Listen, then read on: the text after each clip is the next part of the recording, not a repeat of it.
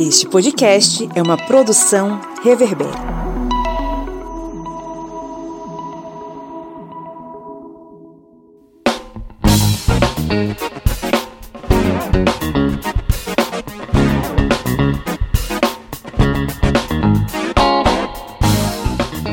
Olá, historiantes! Estamos de volta em mais uma edição da sua mesa redonda sobre assuntos contemporâneos. Você sabe que o historiante, ele é história, ele é filosofia, ele é sociologia, ele é atualidades, ele é tudo, porque a gente sabe que as pessoas que nos ouvem são muito variadas, né? São estudantes de ensino médio, são estudantes de faculdade, são professores, enfim, é uma galera muito variada, é uma galera que é sempre muito bem-vinda aqui, inclusive você que é curioso de história e curioso de conhecimento no geral, tá? Estamos aqui mais uma vez reunidos, eu sou o Pablo Magalhães e eu estou acompanhado aqui remotamente da senhora Lídia Verônica. Oi, oi. Que está bem distante na sala de nossa casa. Distante de você, né? Dos... É um lugar bem distante. Dos outros eu tô bem, bem, bem mais distante. Mas ela está no ar-condicionado, então está feliz bem acomodada. Eu acho que é a única pessoa feliz aqui então, né, que tá no ar-condicionado.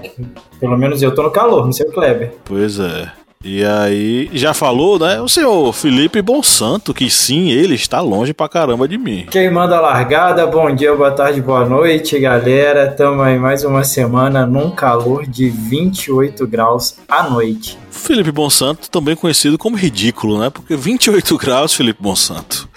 Aqui à noite, é cara. Temperatura agradável. É, não, aqui é temperatura agradável, 28 graus à noite, cara. Para com isso. É. Faz isso comigo, não. aqui não a gente deve estar. Vou lhe dar a temperatura atualizada no Vale do São Francisco, Felipe Monsanto. Está fazendo agora no bairro é, Dom Malan. Olha, a gente não está muito distante, não. São 27 graus. Nossa senhora. Com sensação térmica de 30 graus. Então a gente está meio parecido aí, viu? Nossa senhora. Estamos quase no mesmo patamar. Eu tô na contagem regressiva hoje, faltam exatamente 10 dias para começar o outono, não vejo a hora. Também está comigo o cara que mora num soviete instaurado na Vila Eduardo, em Petrolina, Pernambuco, o camarada Kleber Roberto. Rapaz, tô revoltado, a revolta não, não, para, não para não, ó. É tem sério. mais de mês que você tá revoltado, né, cara? É, não, não tem jeito não, velho. É sério. Se eu for fazer uma visita para o nosso camarada Pablo e a camarada Lídia no bairro, aqui vizinho, vamos ter que pagar 4,10 de passagem numa cidade de 300 mil habitantes. É legal, tudo assim, é tudo para cima. Acho que a economia é, em V, é, aumentando tudo para o povo. E o mais interessante de tudo isso, sobre o aumento da passagem aqui na nossa cidade, nessa megalópole, é o fato de que durante a pandemia a prefeitura não teve nenhum incentivo ao comerciante local, mas destinou no primeiro ano 3 milhões à empresa de ônibus, que inclusive ela não tem concorrente, ou seja, ela é única e enfim, as pessoas são obrigadas a usar apenas este transporte. E esse ano, mais uma vez, a prefeitura destinou 3 milhões para essa mesma empresa de ônibus, para que ela não pudesse fechar. Olha que interessante. É isso aí, viva, viva a nova política no Brasil, né? É, vive a iniciativa privada que precisa da iniciativa pública. Sem dúvida. Estamos aqui reunidos em mais uma noite maravilhosa, quente pra caramba, escaldante, para falar sobre mais, abordar mais um conteúdo aqui que anda tirando nosso juízo, tirando nosso sono. Estamos aqui para falar sobre consumo em tempos de inflação. Pois é, não basta consumir, tem que consumir no meio de alta de preços e cada qual que se vire para sobreviver, porque muita gente não tá nem aí para isso e, e possivelmente os, os, o nosso presidente, o nosso dirigente máximo também não tá nem aí para isso, se bem que algumas notícias dizem que ele tá meio preocupado, né? De todo modo, hoje é dia de falar sobre esse consumo em tempos de inflação, e refletir um pouco sobre esse processo a partir de algumas informações que a gente coletou aqui e a partir de algumas análises que a gente faz sobre a sociedade. E sem mais delongas, né? Vamos para o nosso editorial para a gente abrir os nossos debates. Quem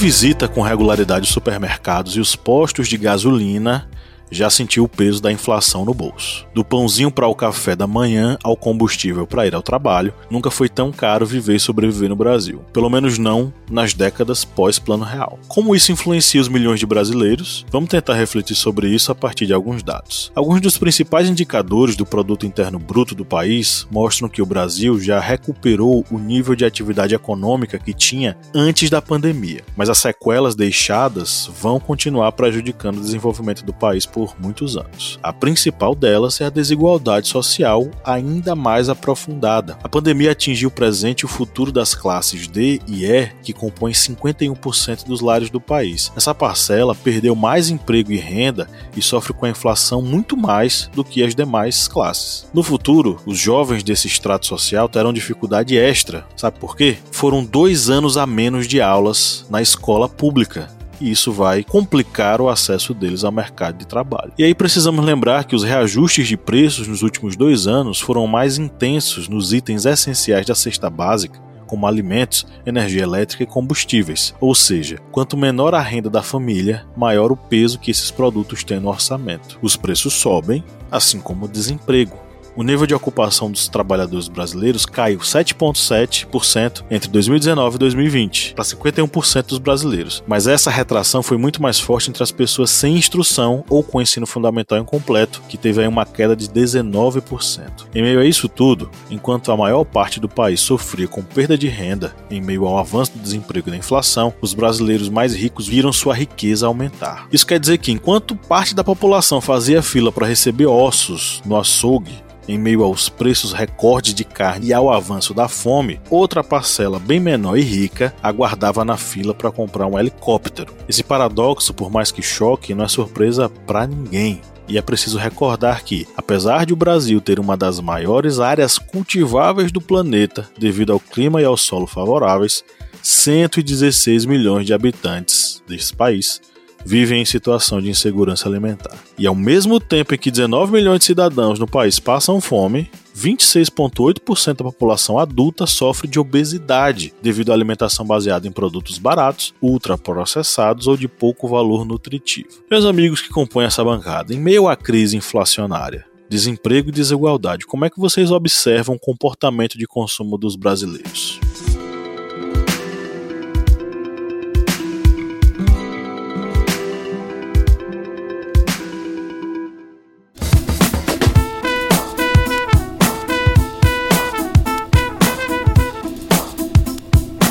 Bom, quem curte e acompanha o historiante pode nos ajudar a manter o projeto, não é mesmo, seu Kleber? Isso mesmo. Você pode ajudar o historiante de uma forma bem fácil. E faz como? Vai lá no nosso Apoia-se.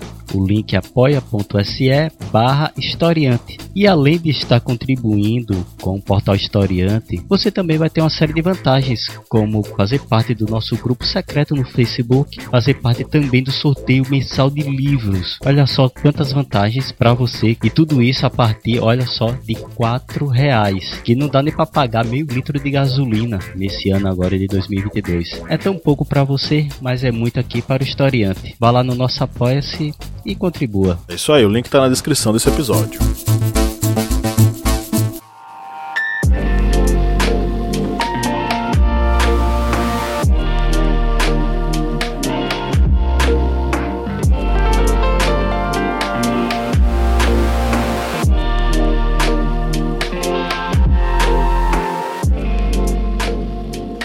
Só piorando.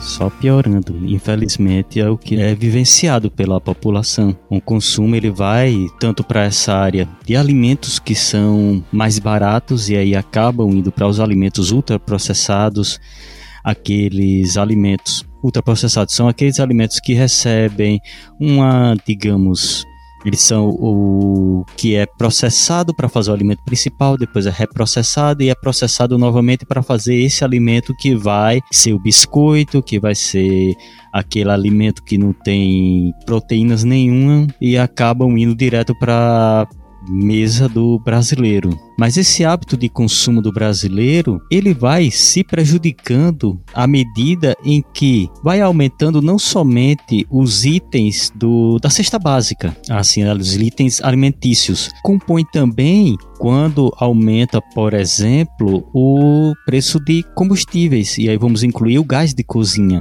Em algumas reportagens já é visto que, que pessoas que trabalham com marmitas, entregando aqueles PFs, fazendo PF, eles já estão reduzindo determinados tipos de pratos que têm um preparo mais longo para preparos mais curtos para exatamente se economizar com gás com esse preço que está astronômico. Hoje, no dia que estamos fazendo essa gravação, a gente soube já pela imprensa que o gás de cozinha, o GLP, vai aumentar 16%. E um aumento de 16% sobre um item que já está na casa dos 100 reais é um, um aumento astronômico para muitas pessoas. E tudo isso vai influenciar no que o povo, a população mais carente, ela vai consumir, porque se ela vai tirar o dinheiro de uma determinada área, ela vai ter que, digamos, prejudicar, por exemplo, na sua alimentação, como dito no início, indo para alimentos mais baratos e aí acaba caindo em alimentos ultraprocessados. Vão ter que reduzir alguns itens para o seu próprio, vamos dizer, futuro, já que a gente vê por exemplo, para o trabalhador ele ter que pagar suas contas básicas, acaba abdicando, por exemplo, de escolas e qualidade para os filhos.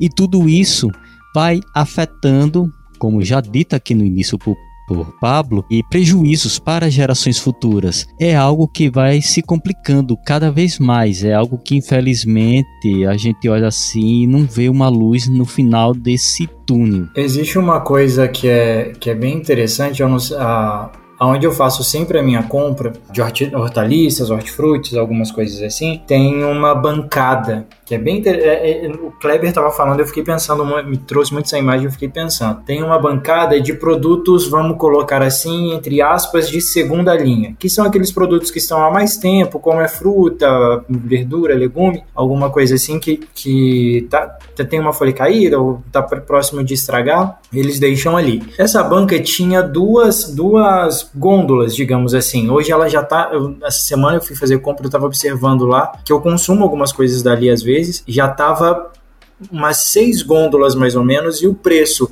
igual eu gosto muito de brócolis, eu sempre compro brócolis ali, o que era dois agora já quatro e cinquenta, alguma coisa assim. Isso mostra muito, não só o aumento de pessoas, no aumento do preço disso, mas também o aumento do consumo de produtos de segunda linha.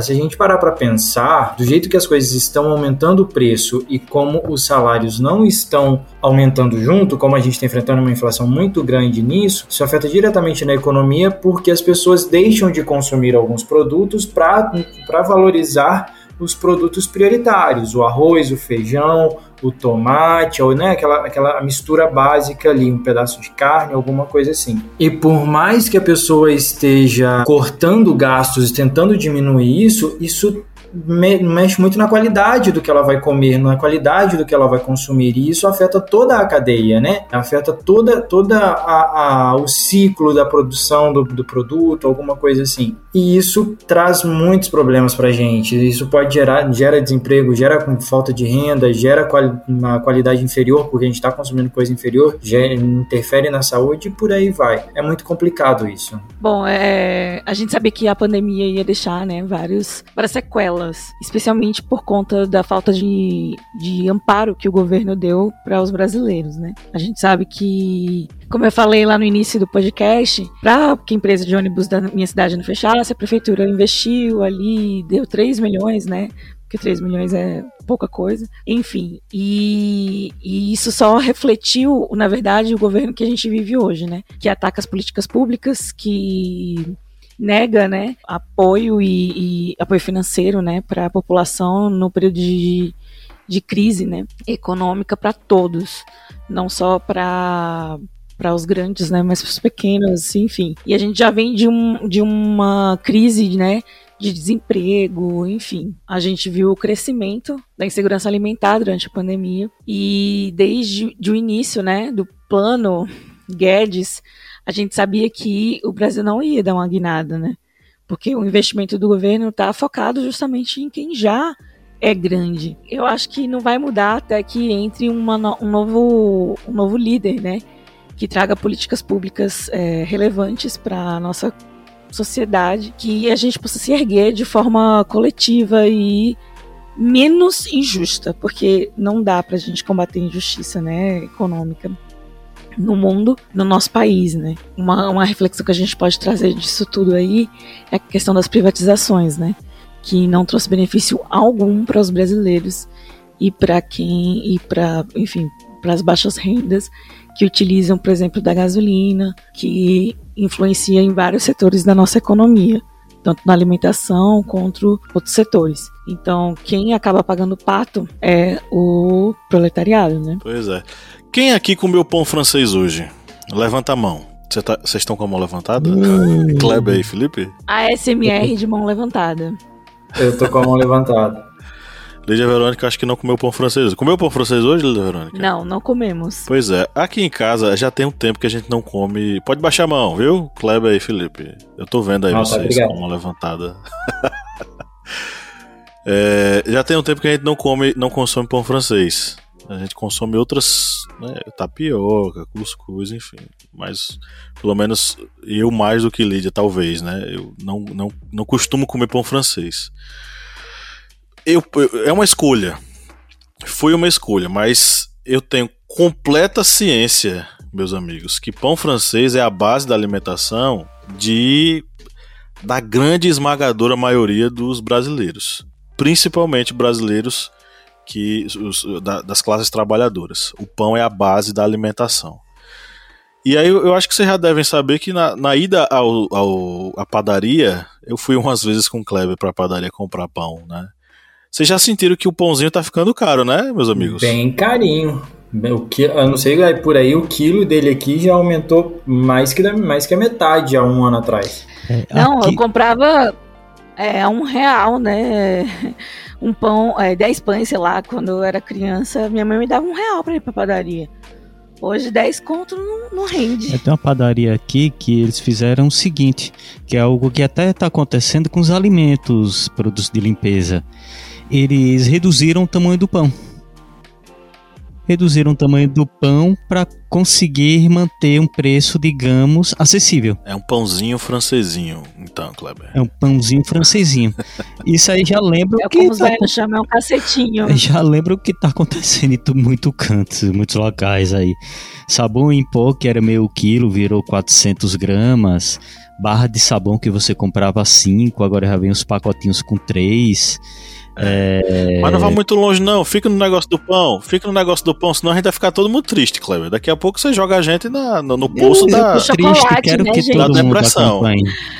Não, mas o cho- a exemplo do que foi dado, a exemplo do que foi dado, o chocolate, ele diminuiu a quantidade e o preço continuou alto. É, o que tá acontecendo é E isso. muitos outros itens que foi diminuído o tamanho, a quantidade, mas o valor mantém-se o mesmo ou quando, quando há reajuste, né?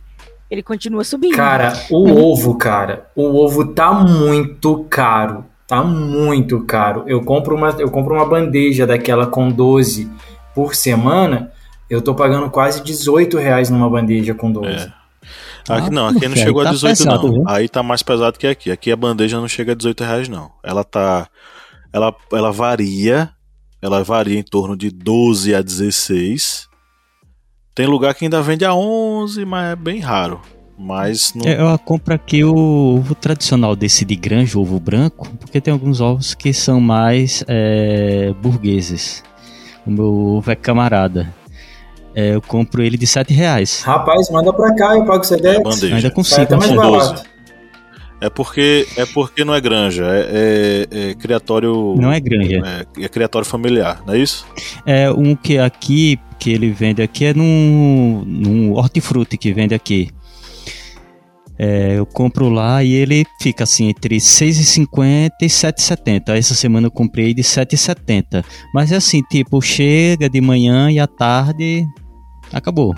É porque não é, não é granja, não é de volume, não. Mas vamos ficar no negócio do pão. Vocês levaram pra tudo quanto é canto e a gente vai ficar triste aqui agora. Ninguém mais vai no supermercado. Não, vamos continuar na massa. Só para terminar na massa, voltar pro pão. Uma coisa que diminuiu uma fileira foi biscoito waffle. Biscoito. Biscoitinho. Era duas fileiras, diminuíram para uma e o preço mantém. Lembrando a mesma coisa que Lídia falou: os produtos diminuem a quantidade e mantêm o preço. A mesma coisa que está acontecendo com o pãozinho francês, ele deu aquela murchadinha para conseguir manter o preço. Eu não tiro a razão do dono da padaria, infelizmente eu não, não tiro, porque gás e energia elétrica, ele mesmo fala, é consumo altíssimo. Se ele não fizer isso, ele vai ter que aumentar. A partir do momento que ele aumenta, o pessoal deixa de consumir. É triste. Bom, eu, eu, puxei o negócio do pão francês porque pão francês é a base da alimentação de todo brasileiro. Como vocês bem disseram, ele já está mais do que salgado, né? Ele, além de ser um pão de sal, aqui a gente fala pão de sal,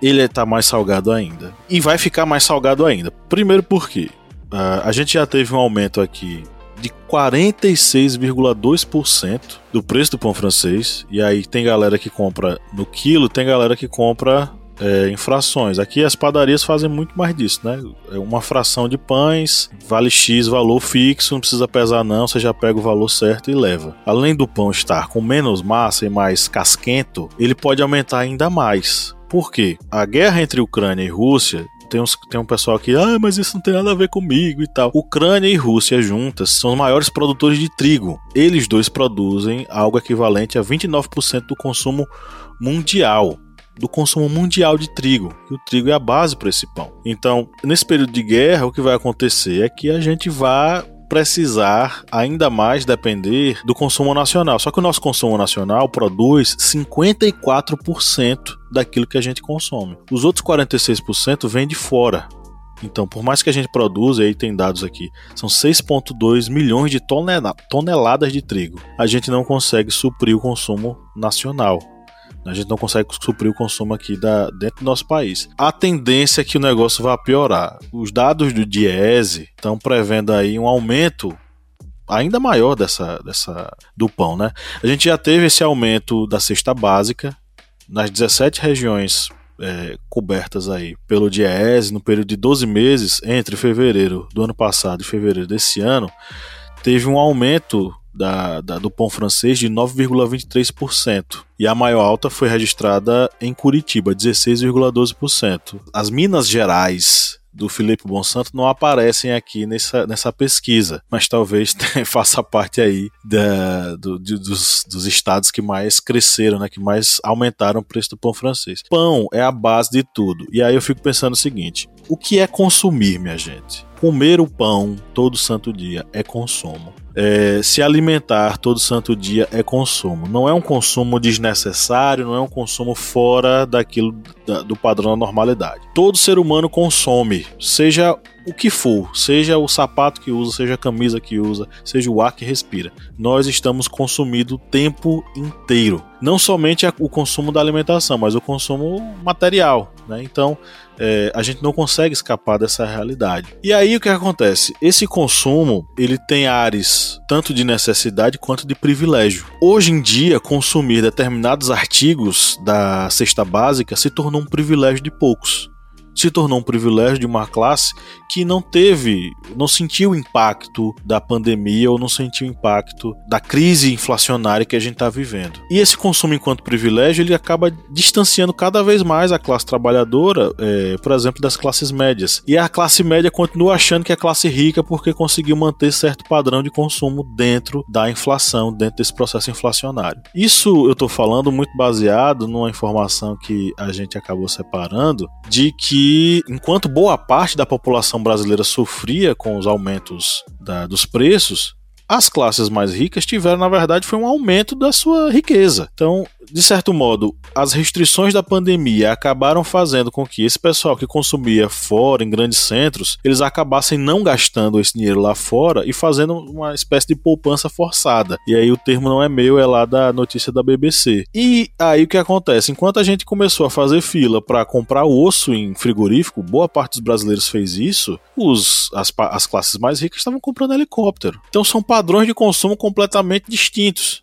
São 2% da população população brasileira que consome 20% do, do, consumo total que a gente tem aqui no país. Então a classe A consome 20% de tudo que é consumido e representam apenas 2% da população brasileira. É algo paradoxal e é algo que me faz lembrar do bom e velho Karl Marx, que é, Karl Marx, que é mais camarada de Kleber do que meu. Mas eu vou trazer ele para essa, essa brincadeira aqui. Consumo e produção, segundo Marx, eles fazem parte é, de uma relação indissociável consumo está para a produção, aquilo que a produção está para o consumo. Se a gente produz, é tendo em vista o consumo. A gente produz, inclusive, para criar o consumo, a gente inventa o consumo. Quando a gente teve a Revolução Industrial, os ingleses é, não tinham o público consumidor para o boom que a indústria deles estava tendo. O que foi que eles fizeram? Eles criaram consumo, eles estabeleceram que eles tinham que ser consumidos, eles criaram o mercado consumidor no mundo inteiro. Boicotaram as indústrias do Oriente que faziam, fabricavam tecidos muito melhores que os deles, fizeram isso, mas eles criaram um processo de consumo. Então, toda a produção ela demanda esse consumo, toda a produção ela precisa desse consumo para sobreviver. E o consumo só existe porque existe produção. Como eu falei, a gente consome do mais básico possível, todo ser humano consome. O pão francês consumido todo dia é um consumo. O trabalhador precisa do pão francês para sobreviver, ao mesmo passo em que esse consumo ele divide pessoas. Ele é um motivo de divisão dessas pessoas. Então hoje a gente tem pessoas que consomem e têm o privilégio de consumir determinados artigos que boa parte dos brasileiros não tem essa possibilidade. E aí a minha pergunta para vocês é justamente nesse sentido. Vocês acham que esse processo vai se intensificar agora, mesmo nesse processo pós-pandemia, ou vocês acham que o crescimento do nosso PIB que cresceu aí 4,6% em 2021, ele dá, sei lá, um novo panorama e vocês enxergam de uma forma diferente esse processo?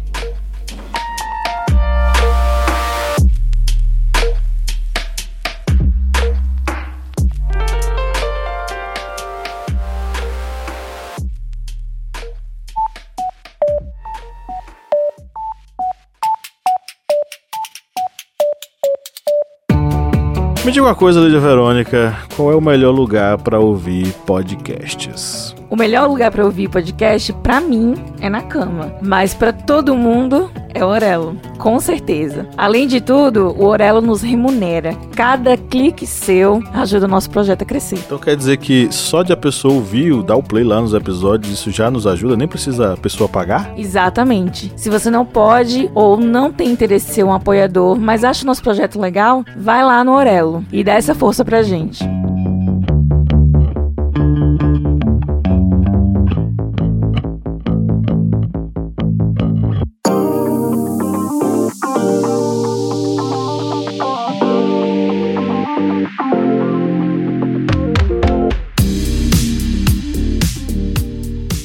Você falou, né? Eu acredito que é, o crescimento ele esteja centralizado, né, num grupo e não reflete na é, de forma igualitária, né? Não, não, não serve para toda a população o crescimento. Eu acho que esse crescimento, ele, esse crescimento que teve, é um reflexo também das perdas, né, com a pandemia, lógico. Mas é algo como já dito que acaba se centralizando no consumo de uma elite. A grande maioria da população está tendo dificuldades de sobreviver. Se qualquer pessoa que esteja ouvindo esse podcast passar por ruas de comércio, digamos, comerciais de roupas, calçados, móveis, é, artigos do lar, você vai ver que tem lojas fechando. Nesse sentido, lojas, digamos, de um público mais populares tem lojas que estão fechando a, as portas, porque o consumo, aquele mercado consumidor deles, sumiu, não existe mais. Alguns podem dizer, ah, não, mas porque não tem como disputar, disputar com os artigos de fora, tal, os importados, os artigos chineses. Mas isso vai ocorrendo porque a, o próprio consumo do brasileiro ele vai decaindo, porque a renda brasileira ela cai. Isso lembra até mesmo o que foi comentado aqui, que a gente fez uma postagem lá no Instagram, e foi comentado por Francisco Moura Júnior, História 13. É, tudo isso aqui é o profile dele. E ele comentou o seguinte: a pauperização da vida, as dificuldades para o trabalhador sobreviver em meio às políticas governistas de teu liberal que reduzem os seus direitos. Isso vai exatamente naquele ponto em que os trabalhadores, eles, a partir do momento em que eles começam a ter uma renda insuficiente para sobreviver, eles vão acabar tendo que se sujeitar a trabalhos sem direito, ou então até mesmo aquela condição de ter dois ou três trabalhos para conseguir sobreviver. E não estou falando do pai do Cris, eu estou falando do trabalhador brasileiro. E essa condição da pessoa ter que trabalhar tanto assim acaba fazendo com que esse mesmo trabalhador ele não venha buscar, por exemplo, curso de nível superior noturno, por exemplo, porque ele vai ter que trabalhar em outro local para conseguir sobreviver. E é exatamente isso de uma das ideias das políticas liberais, porque faz com que aquela classe, digamos, da elite, que até mesmo foi conversado com o Gessé Souza em nossos podcasts, nós temos até dois podcasts com o grande sociólogo Gessé Souza, daquela concentração do saber apenas para aquela classe média, que o saber ele vai fazer parte exatamente dessa desigualdade conhecimento ele vai ser fruto dessa desigualdade. E essas pessoas que acabam sendo excluídas por ter que trabalhar tanto, que ter não ter condições de fazer um curso de fazer um nível, uma universidade, e eles vão ficar sempre em trabalhos em que serão mão de obra. E isso vai, infelizmente, é algo que está se expandindo de uma forma muito brutal no Brasil. Nos últimos cinco anos nós vimos a destruição do poder de renda do brasileiro, das condições de trabalho do brasileiro. E até uma pergunta que eu faço aí para os nobres ouvintes aqui desse podcast. Quando vocês vão, por exemplo, em algum estabelecimento comercial mais popular, vocês percebem que esse estabelecimento ele sempre tem um fluxo grande de clientes ou somente em períodos específicos? Porque é algo que eu percebo aqui. Só em períodos específicos é que tem um grande fluxo. Um fluxo não tão nem, digamos, gigantesco. É um fluxo apenas básico. Mas eu peço que vocês façam tanto essa reflexão como também, digamos, essa pesquisa de campo. É, nessa questão que o Kleber acabou de falar, da, da, do trabalho, me fez muito lembrar a questão de um termo sobre a uberização, né? Pela pessoa muitas das vezes não ter uma qualificação, ou se tem uma qualificação não está conseguindo emprego, a pessoa ela vai se submeter a qualquer emprego e a qualquer valor. E isso faz com que ela né, acabe pegando dois, três trabalhos para poder fazer, para poder tentar o sustento mínimo, né? Para dentro de casa, para dentro da família, para pelo menos conseguir se alimentar, conseguir manter o que ela tem para do seu dia a dia, né, do pãozinho lá francês de cada dia. E isso é muito, isso é muito triste, né? até complementando a questão da parada do estudo, né? Isso é meio que um projeto.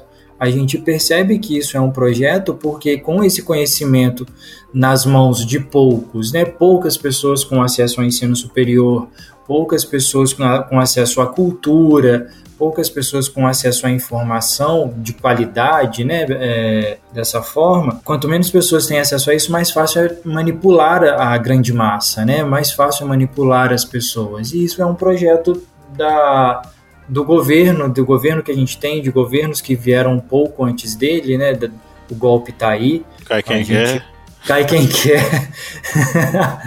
isso, isso incomoda bastante a elite, né? Quando você vê a gente ouviu do nosso próprio, do nosso próprio ministro da, da, da, da Economia falando que tinha empregada doméstica indo para Disney. Isso incomoda. Tinha, tinha filho de porteiro indo para a Universidade de Medicina, para a Faculdade de Medicina. Então, é, isso só mostra o projeto que a gente tem de país, né? De, de, de da nossa grande elite aí, que enriqueceu e muito nessa pandemia. Isso é interessante porque é, por que, que incomoda? Porque a miséria é, uma, é um instrumento de dominação das classes é, dominantes. Sem a miséria, como é que as classes dominantes vão se manter lá em cima? Porque a desigualdade é justamente essa questão é, causada pela divisão de classes e pela dominação ali de um determinado grupo sobre a maioria, sobre os trabalhadores.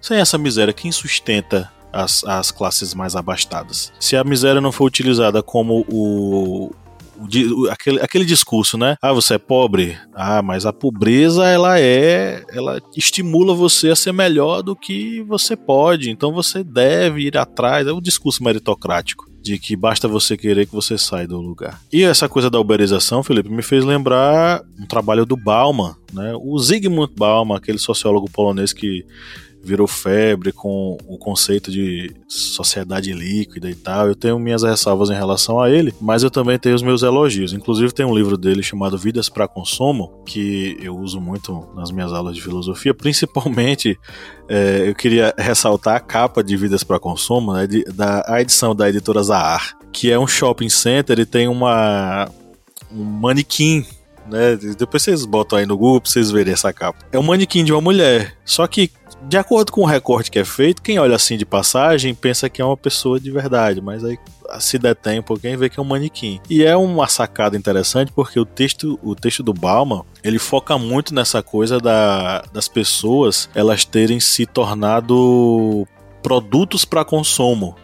Porque não basta consumir apenas. Você não quer apenas consumir, você quer ser consumido. Você quer ser consumido enquanto trabalhador, porque você quer que alguém te contrate para você trabalhar. Você é consumido enquanto pessoa é, das mídias sociais, porque você quer que as pessoas deem likes para você. Então é um, uma, um conceito bastante amplo, porque passa a se tornar um propósito de vida. Você existe por quê? Porque você consome. Isso é uma condição é, de existência na sociedade contemporânea. Ou você consome ou você não existe. E, de certo modo, esse, esse consumir se transforma numa troca é, simbólica entre as pessoas, né? Eu consumo você, você me consome.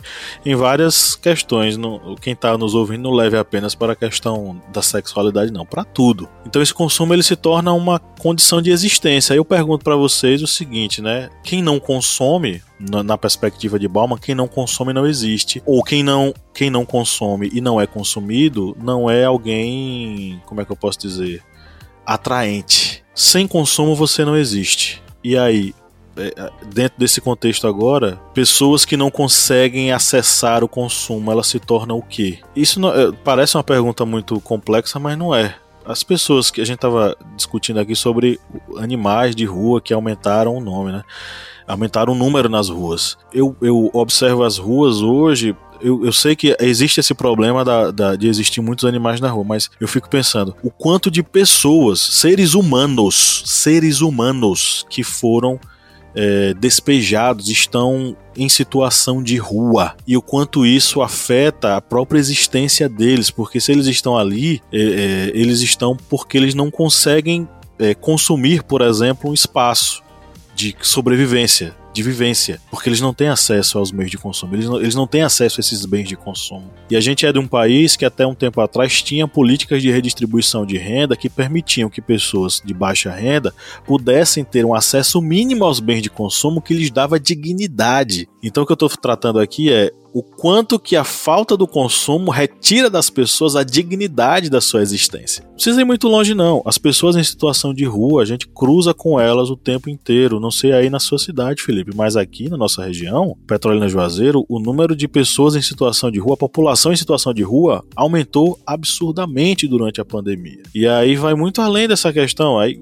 tem aquele bolsonarista que vai dizer: "Não, mas o PIB cresceu 4.6% em 2021. É o melhor desempenho desde 2010. Lembrar aquela, é... aquela deputada que recentemente deu entrevista, acho que no Pânico, até a Jovem Clã se manifestou na bancada ali, né, da rádio, contra a postura dela, porque a deputada usava a emenda para, se não me engano, para ajudar um uma, o grupo de hipismo, né? E uma parte, eu acho que 3 milhões, né? Para armar a população para armamento. E aí ela fala, e aí todo mundo se questiona, nossa, mas que relevante, né, o uso das suas emendas. E aí ela diz, onde é que diz que a emenda tem que ser é, servir para redistribuição de renda, sabe, de uma forma super arrogante, super é, indiferente, né? É, pode até não não dizer que a emenda, a lei pode até não dizer que a emenda deva servir como redistribuição de renda, mas um, um, representante do povo ele tem que ser consciente da necessidade da, da população, né? Enfim, é, é com esse tipo de gente que o brasileiro que está passando fome e grande, grande parte da população desempregada e precisando de muito mais do que comida, né? Como você disse, uma moradia, um mínimo de dignidade, depende desse tipo de político, desse tipo de governo que a gente tem hoje, porque ela é uma apoiadora, uma apoiadora grande, né? Uma, é uma severa apoiadora de Bolsonaro, que é a. Eu esqueci o nome dela. Graças a Deus eu não lembro o nome dela. Ana Mas é aquela.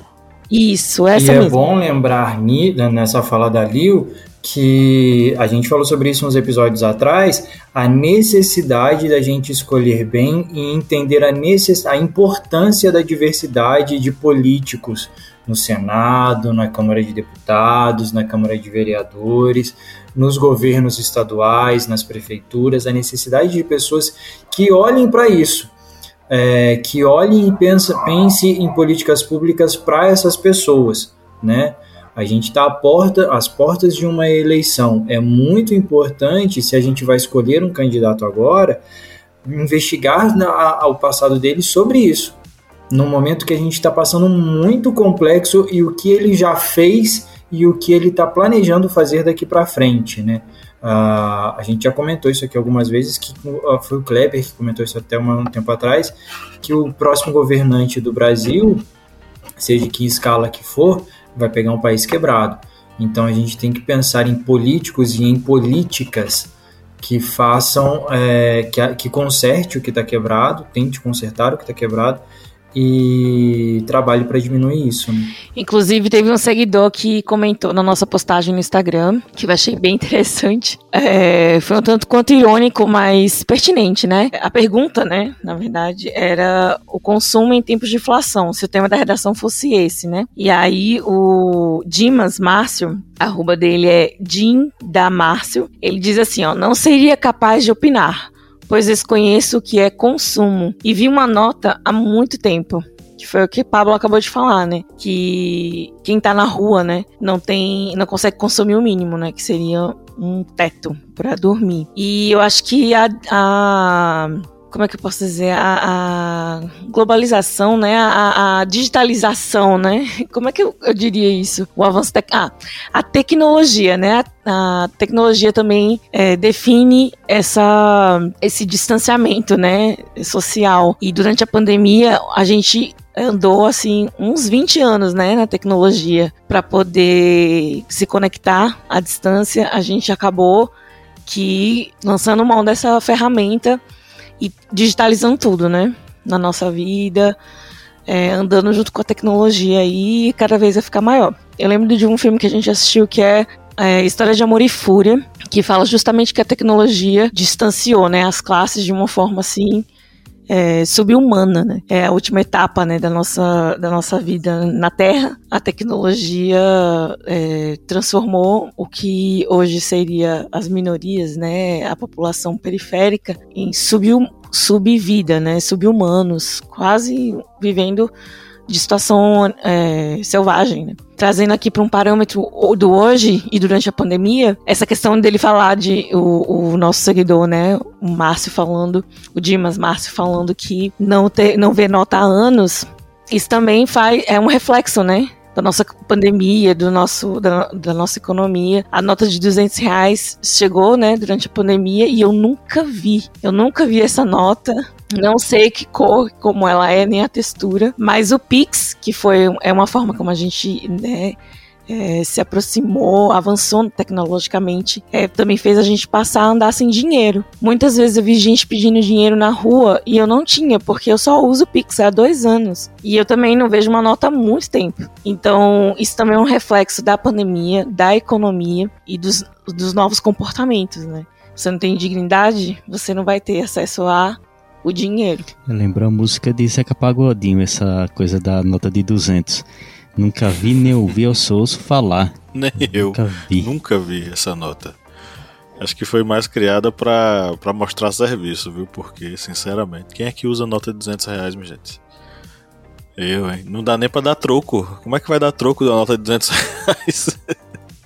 Vai levar o dinheiro todo do cara. Paga passagem de ônibus com a nota de 200, imagina? Nossa senhora, meu Deus do céu. Ai, ai.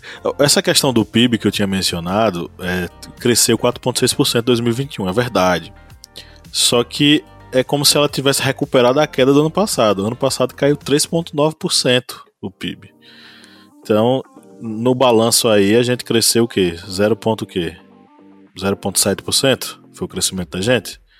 Porque caiu 3,9% e aí voltou 4,6%. É, 0,7% de crescimento. Então, é, inclusive, muita gente está pregando cautela. Uh, e aí a Fiesp, uma, uma, instituição da qual não nutro qualquer respeito e qualquer empatia, né, que é a Federação das Indústrias do Estado de São Paulo, que financiou o golpe a Dilma Rousseff, é, emitiu nota que prevê dificuldades para 2022 em relação a, ao PIB estima crescimento zero. Então, a gente não tem que ficar feliz não, tá? As projeções elas não são bacanas não.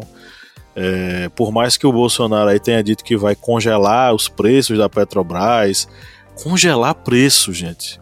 Eu não, eu, eu não lembro de. acho que a última vez que eu ouvi falar de congelamento de preço foi na época do Sarney, né, Kleber Roberto? Isso mesmo, foi a última vez que a gente ouviu falar. Daqui a pouco ele vai querer que tenha as. Como é que era? As pessoas que ficavam com a cardeneta anotando. Eram os fiscais do Sarney, era? Sim.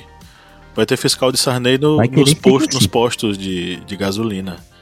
Fiscalizando. É, no, no supermercado, fiscalizando o preço do miojo, porque o trabalhador vai chegar ao ponto de só comer miojo. Miojo e aqueles é, compostos lácteos multiprocessados. Que na verdade é, é. Como é que é o nome da. Argamassa.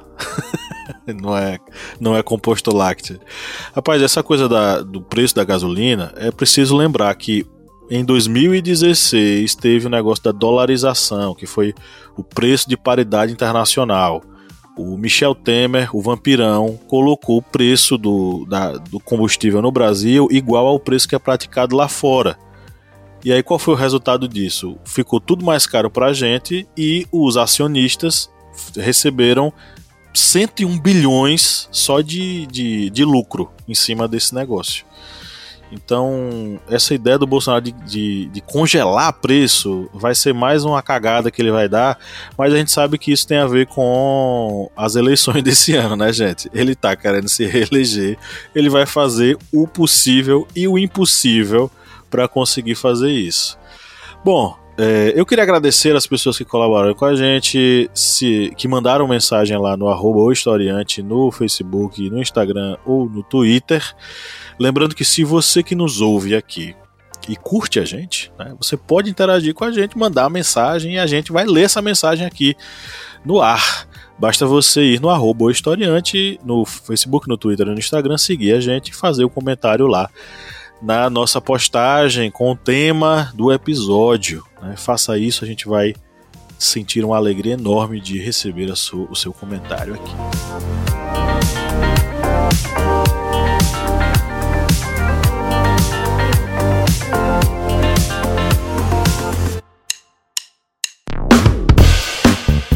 Você que é nosso ouvinte, nosso ouvinte, que acompanha esse podcast a cada semana e adora ouvir os nossos papos, que tal a gente fortalecer os nossos laços de amizade? É simples demais e nem precisa pausar o episódio, né, Felipe? Exatamente, Paulo. Ah, se você está ouvindo a gente agora, seja no Spotify ou seja na Apple Podcast, para a gente ficar mais íntimo, para a gente falar cada vez mais ao seu ouvidinho, você faz o seguinte agora. Enquanto está ouvindo a gente, vai lá, avalie a gente no seu aplicativo de áudio vai lá no Spotify, dá cinco estrelas pra gente. Vai lá no Apple Podcasts, dá cinco estrelas pra gente.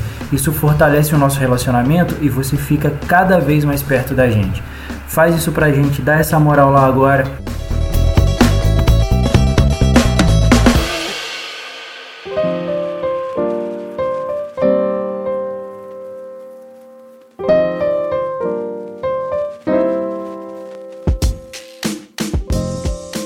Agora é a hora de a gente entrar na, no, nas nossas indicações, que é um quadro dedicado aos nossos apoiadores, né, seu Kleber? Isso mesmo, é um quadro dedicado aqui para os nossos apoiadores. O pessoal curte porque vai atrás dos filmes, livros, HQs que a gente indica aqui. E para os nossos apoiadores aqui, a gente manda aquele abraço, a gente não manda mais aquela aquela xícara de café, porque café a 10 reais, gente, é chega a dar um desânimo aqui. Mas a gente deixa assim um abraço, que o abraço, por enquanto, ainda Paulo Guedes não inventou imposto pro abraço. Porque no dia que ele inventar, aí é Fu e Pi. Mas vamos mandar aqui um abraço para os nossos apoiadores. Vamos mandar aqui para Ana Paula Pereira Araújo. Vamos mandar também um outro abraço aqui para o apoiador número 1, um, Flávio José dos Santos. E vamos mandar também aqui um outro abraço para Juliana Rodrigues.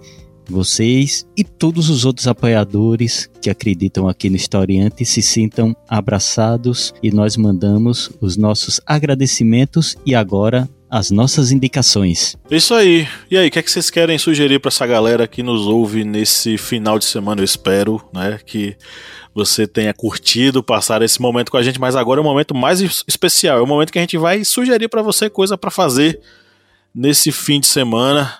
E aí, galera, o que, é que vocês querem sugerir? Então vamos lá.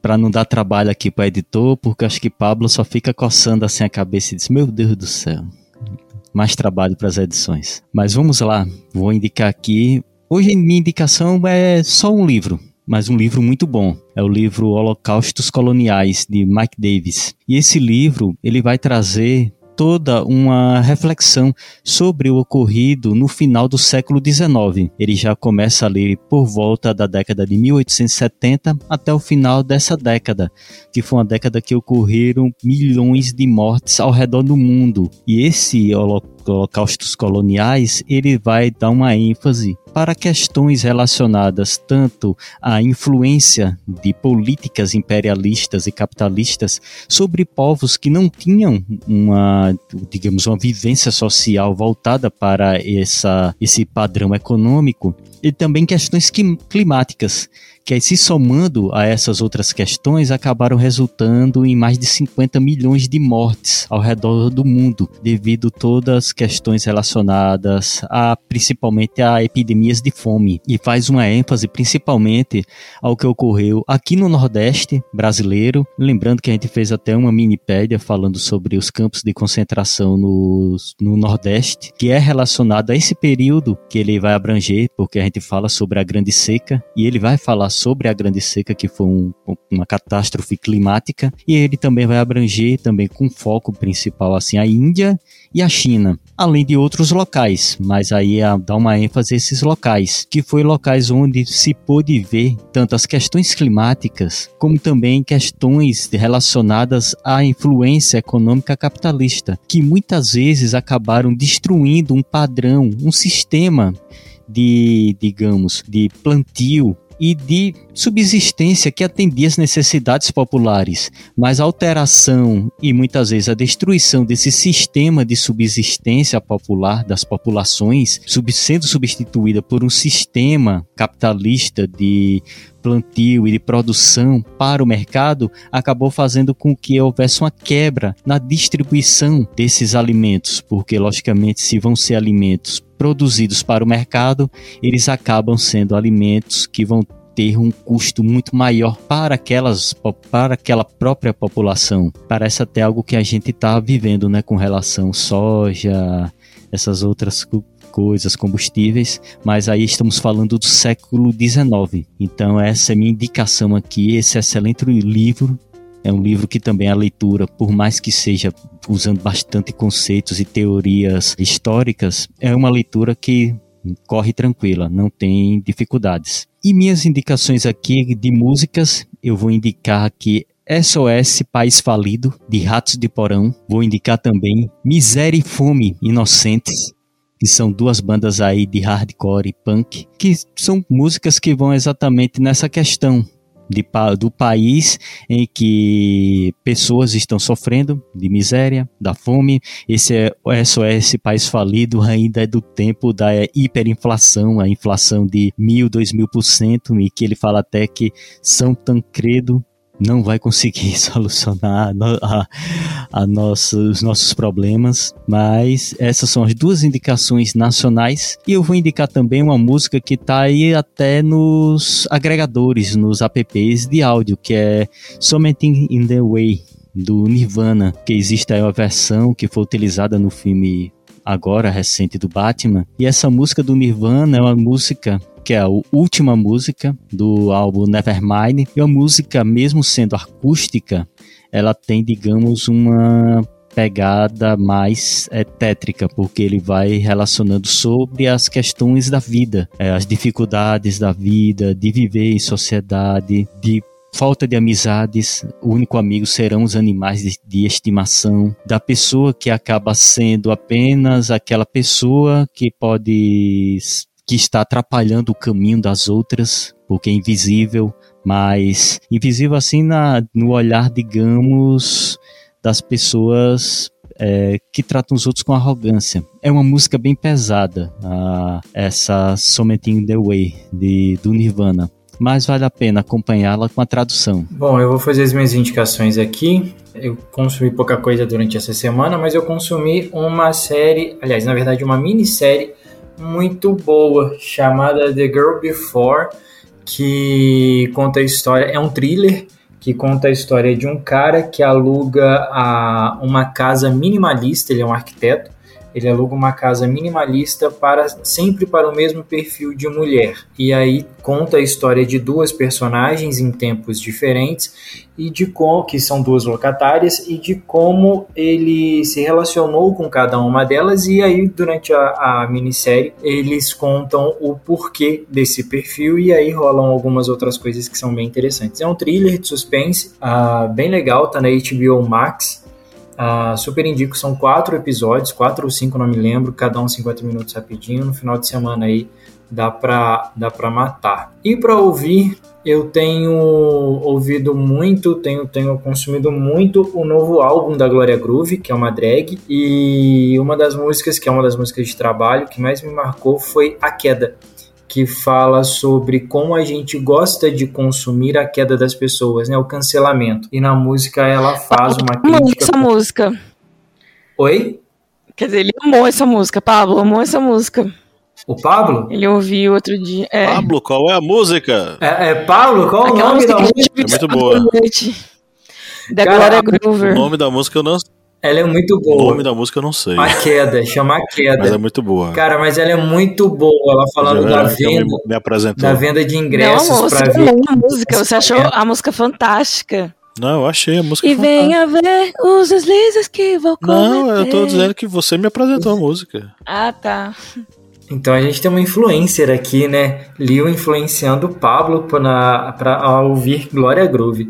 Então, assim, é, a música é muito boa, ela faz uma crítica muito, muito interessante sobre cancelamento e o álbum inteiro tá muito bom, mas eu vou indicar só a música A Queda de Gloria Groove. Eu vou indicar Lobo de Wall Street, que eu acho um filme que tem um humor bem ácido e é um filme muito bem feito pelo Leonardo DiCaprio.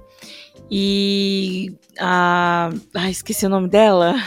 A Robbie. Margot Robbie. Eu acho esse filme muito, muito legal mostrando os bastidores é, da, das pessoas que estão crescendo, né? No mundo da economia, como funciona e, enfim, a índole e o que importa realmente para eles. Eu achei interessante essa perspectiva e é, um, é uma comédia, né? Além da crítica social, tem a comédia. Um um pouco ácido. Então vou indicar esse filme e eu indiquei, eu falei, né, de um filme durante a, o podcast.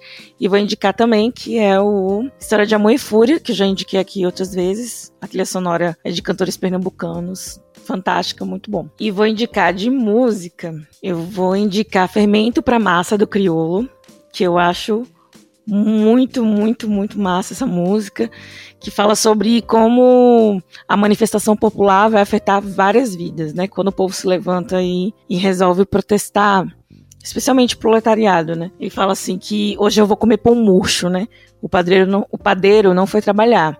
A cidade está toda travada, é greve de busão, tô de papo pro ar. E aí ele fala, tem fiscal que é partideiro, motorista bicheiro e DJ cobrador. Então a gente tá falando aí de subempregos, né? Aquela pessoa que faz bicos para poder sobreviver. Ele vem e fala: tem quem desvie dinheiro e atrapalha o padeiro. Olha aí, seu doutor. Então ele fala aqui também dessa questão do, da corrupção, né? A corrupção lá em cima afeta a vida de quem tá aqui embaixo e produz o pão. E por fim, o burguês safado que vai comer esse pãozinho. Então, como é importante. Lembrei do do seu Armando. Seu Armando, seu português, eu moro em Belfor Roxo. Eu vou encher, saco pra português, safado. Aí ele fala também aqui na música, né? Eu que odeio tumulto, não acho um insulto, manifestação para chegar um pão quentinho, com todo respeito a cada cidadão. E eu acho essa música muito boa, ela é um sambinha muito, muito legal. E ela traz essa reflexão social, né? O que aconteceria, né? O que setores teriam que se movimentar ou seriam atrapalhados caso o proletariado simplesmente dissesse, cruzasse os braços e dissesse não. E eu acho muito jóia essa música. E eu vou indicar uma outra música que eu acho muito bonita, que é Povo de Estrelas, de Jorge Drexler. Então, essa é a minha indicação. Beleza. Inclusive, Jorge Drexler, ele toda semana ele tá presente na, na playlist, né? Seja indicação minha ou seja indicação sua. Temos fãs Mas, aqui, vamos, não é mesmo? Vamos mandar mensagem para ele, para ele fazer dar uma palhinha no podcast do Historiante. Bom, eu acho que sobrou só eu, né? É, eu coloquei aí dois documentários que o Ilha das Flores é um clássico. Eu já sugeri ele aqui anteriormente.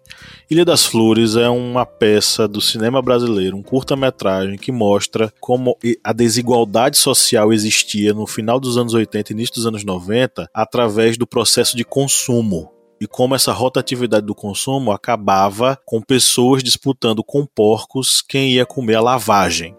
O termo é esse, não tem como suavizar, não. E aí eu convido para que logo após você assistir isso, você assista o documentário Pandemia do Sistema, que está no YouTube. É uma produção independente das Alica Produções, dirigido pela Naná Prudêncio, e é um documentário que aborda é, o racismo, o desemprego, a insuficiência no atendimento de saúde nas áreas periféricas e como todo esse, todos esses elementos juntos acabam resultando numa fórmula que é uma fórmula genocida, que assassina as pessoas periféricas, em sua grande maioria, negros e negras, que habitam em locais de risco, em favelas, em bairros afastados e que sofreram e muito com a pandemia. Eu acho que é um paralelo fantástico que a gente pode fazer entre Ilha das Flores e pandemia do sistema. É um documentário, inclusive, que foi lançado em 2020. Assistam e depois vocês mandam mensagem, mandam mensagem aí pra gente pra, pra dizer o que, é que vocês acharam. De músicas, eu, hoje eu tô bem militante. Uma música é Eu Sou Luiz Gama, de Wanderson Lemos, é um maracatu muito bom. A gente gravou uma minipédia essa semana, já saiu, né? Você que nos ouve já acompanhou essa minipédia. Saiu na quarta-feira um episódio sobre Luiz Gama, que era que é o nome do Brabo, né? O nome do Brabo é Luiz Gama. Cara fantástico que lutou contra o sistema escravocrata praticamente sozinho, né? Claro que ele tinha amigos valiosíssimos, mas ele era um cara é, enfim, sem paralelos. Não tem como fazer paralelo ao Luiz Gama. Então fica Eu Sou Luiz Gama para nossa playlist. E uma musiquinha chamada Sementes, da Negra Lee e do Rael. É uma música muito bonita, vou falar um trecho aqui para vocês, né? Desde cedo, nove anos, era um pingo de gente, empurrado a fórceps pro batente, o bíceps dormente, a mão cheia de calo, treme e não aguenta um lápis no fundão de São Paulo. Se a alma rebelde se quer domesticar, menina preta perde infância e vira doméstica. Amontoados ao relento sem poder se esticar, um baobá vira bonsai, é só assim para explicar. Que o nosso povo nas periferias precisa encher suas panelas vazias, dignidade é dignidade não se negocia, porque essa troca leva infância, devolve, devolve apatia e é pior na pandemia. Sobra ferida na alma uma coleção de trauma, fora a parte física que já tá na parte crítica. Para que o nosso futuro não chore, a urgência é precisamos ser melhores, viu? E tem um trecho que fala: crianças não têm trabalho, não, não ao trabalho infantil. É uma música fantástica, é uma grande crítica a, ao trabalho infantil para as quais as crianças periféricas são empurradas a forceps, né? E como isso acaba destruindo o futuro dessas crianças. É uma coisa triste, mas é uma música necessária e tá na nossa playlist. Mais um motivo imperdível para você. Logo que terminar esse episódio, dá um play na nossa playlist. Então chegamos ao final da nossa gravação. Foi uma, foi um, uma gravação maravilhosa, apesar do tema ser pesado, mas foi muito bom ter você nessa hora aqui com a gente. Então, com alegria no coração, um sorriso nos olhos e nos lábios, a gente fica por aqui. Um grande abraço a todos e todas. E no 3 vamos dar o nosso tchau coletivo. Um, dois, três. Tchau. Tchau. Cleber dá tchau como se ele tivesse apanhado, né? Foi ele café.